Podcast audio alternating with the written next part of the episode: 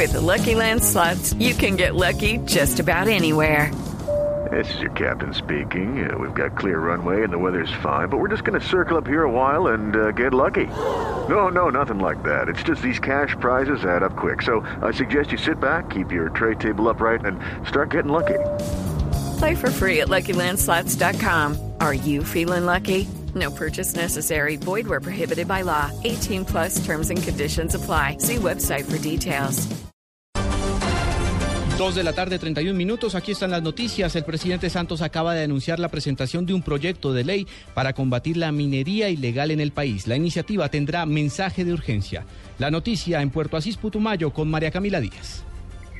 Hola, ¿qué tal, Juan Camilo? Desde esta zona del sur del país, el presidente de la República, Juan Manuel Santos, ha anunciado que se va a presentar este proyecto de ley en contra de la minería ilegal, delito que según él es un negocio que mueve cerca de 7 billones de pesos, incluso mueve más plata que el narcotráfico, ha asegurado el eh, presidente Santos. También le pidió al ministro de Defensa, Luis Carlos Villegas, eh, este mensaje de urgencia para combatir este delito. Esto tendrá diferentes componentes para permitir que las autoridades tengan el control sobre estas actividades criminales. Le va a poder dar a la policía, eh, digamos, un poder de decomisar el oro que se extraiga ilegalmente. Van a crear también una brigada del ejército y una dirección especial de la policía para este delito. El primer mandatario aseguró que le ha dado instrucciones tanto a la Policía Nacional como al ejército que pongan este delito como su mayor enemigo y como su objetivo prioritario. Desde Putumayo, María Camila Díaz, Blue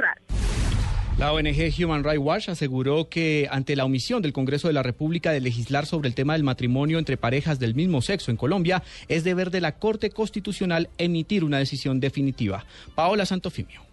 Frente al tema del matrimonio igualitario en Colombia, donde parejas del mismo sexo reclaman el derecho de poder acceder a esta figura, José Miguel Vivanco, director de Human Rights Watch, aseguró que la Corte Constitucional tiene la obligación de pronunciarse sobre este tema, como lo hizo la Corte Suprema de Justicia de Estados Unidos, pues el Congreso ha omitido sus funciones. Eh, pero el Congreso hasta ahora no ha eh, asumido las obligaciones que le corresponden, de tal modo que eh, habiendo un perjuicio de derechos eh, eh, que afectan a una minoría eh, que tiene una orientación sexual definida en este país, son justamente los tribunales, y en este caso la Corte Constitucional, la que tiene el mandato y la obligación de pronunciarse al respecto. Aseguro en ese sentido que es importante que se tenga en cuenta que no se puede seguir afectando los derechos de la comunidad LGTBI. Paula Santofimio, Blue Radio denuncian un cartel de clínicas de garaje que están trayendo extranjeros a Colombia para someterlos a procedimientos quirúrgicos de dudosa calidad.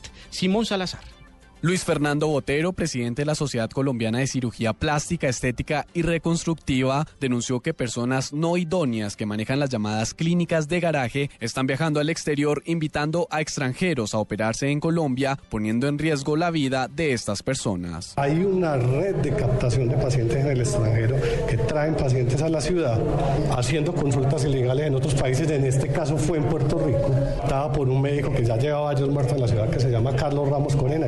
A la cosa hay que ponerle los nombres. Esta última paciente fue captada ilegalmente en una consulta en un spa en, en Puerto Rico. Dijo que estos clientes extranjeros son buscados principalmente en Centroamérica, los Estados Unidos y las Antillas holandesas. Por su parte, el Ministerio de Salud ya anunció investigaciones al respecto. Simón Salazar, Blue Radio.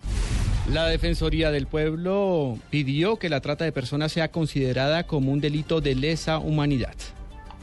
La información con María Camila Orozco. La Defensoría del Pueblo advirtió un aumento en la atención de víctimas de trata de personas en el país, porque en lo que va corrido del año 2015 ha atendido 32 víctimas de este delito, cifra que supone que en solo siete meses ya ha superado el promedio anual de los últimos cinco años. Por este flagelo, la Defensoría del Pueblo ha insistido en la necesidad de elevar la trata de personas a delito de lesa humanidad, como lo manifestaron 28 defensores del pueblo del mundo reunidos en Bogotá en mayo pasado. Actualmente, Naciones Unidas tiene identificadas cerca de 510 rutas para el tráfico de personas, de las cuales los colombianos han sido víctimas principalmente hacia Argentina, México, Ecuador, Paraguay, Perú, Costa Rica y otros cuatro países. Según Naciones Unidas, entre 2010 y 2014 se registró un total de 155 casos de trata de persona, de los que 112 están relacionados con fines de explotación sexual y 48 en la modalidad de trabajo forzado. María Camila Orozco, Blue Radio. De la mano de los interventores de los grandes proyectos de infraestructura en el país, los ciudadanos podrán seguir a través de la Internet la ejecución de los recursos destinados para el desarrollo de vías en Colombia. Julián Calderón.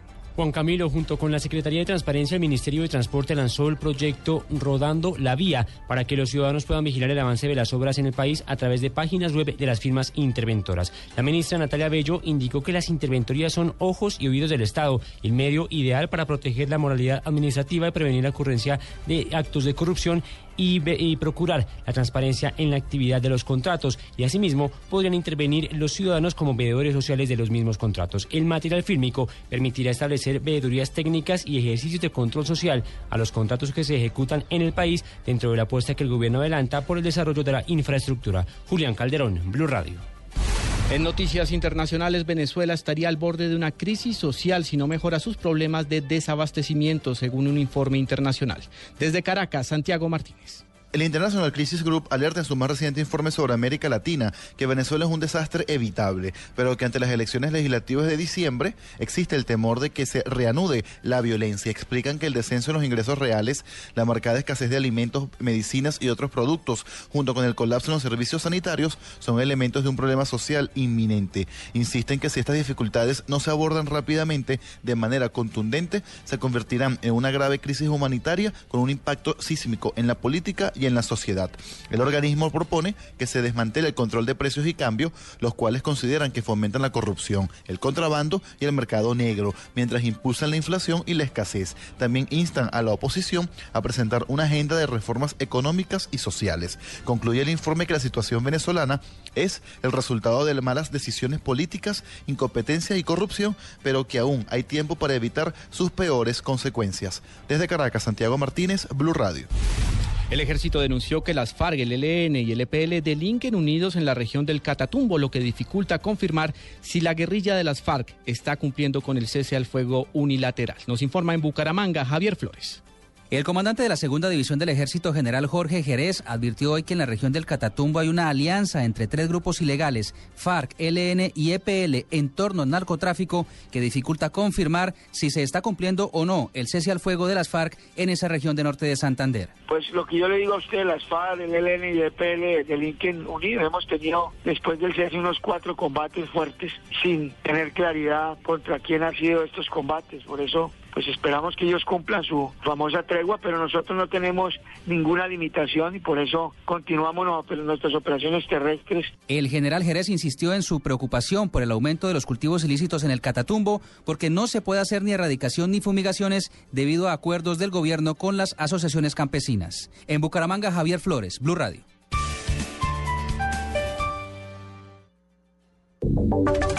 Ahora en Blue Radio, la información de Bogotá y la región. Noticias del centro del país, un caso de fleteo deja una persona muerta en el occidente de Bogotá. Los detalles con Daniela Morales. Buenas tardes. Hace algunos minutos las autoridades en Bogotá reportaron un caso de fleteo en la avenida La Esperanza con carrera 100, esto en el occidente de Bogotá, y allí logró reaccionar la policía que además dio de baja a uno de los delincuentes. En este momento ya se encuentra el CTI de la Fiscalía realizando el levantamiento del cuerpo y hay tráfico lento en este sector. Daniela Morales, Blue Radio.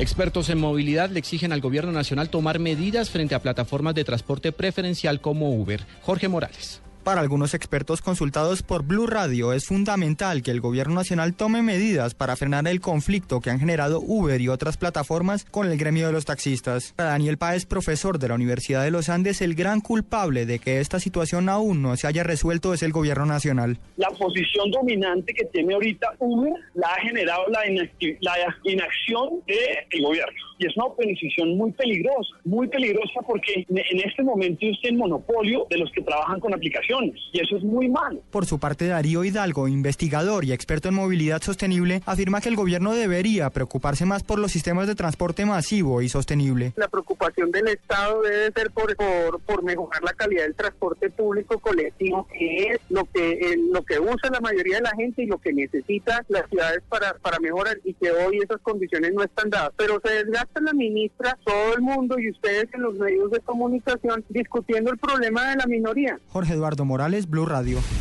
Ampliación de estas y otras informaciones en blueradio.com. Continúen con Blog Deportivo.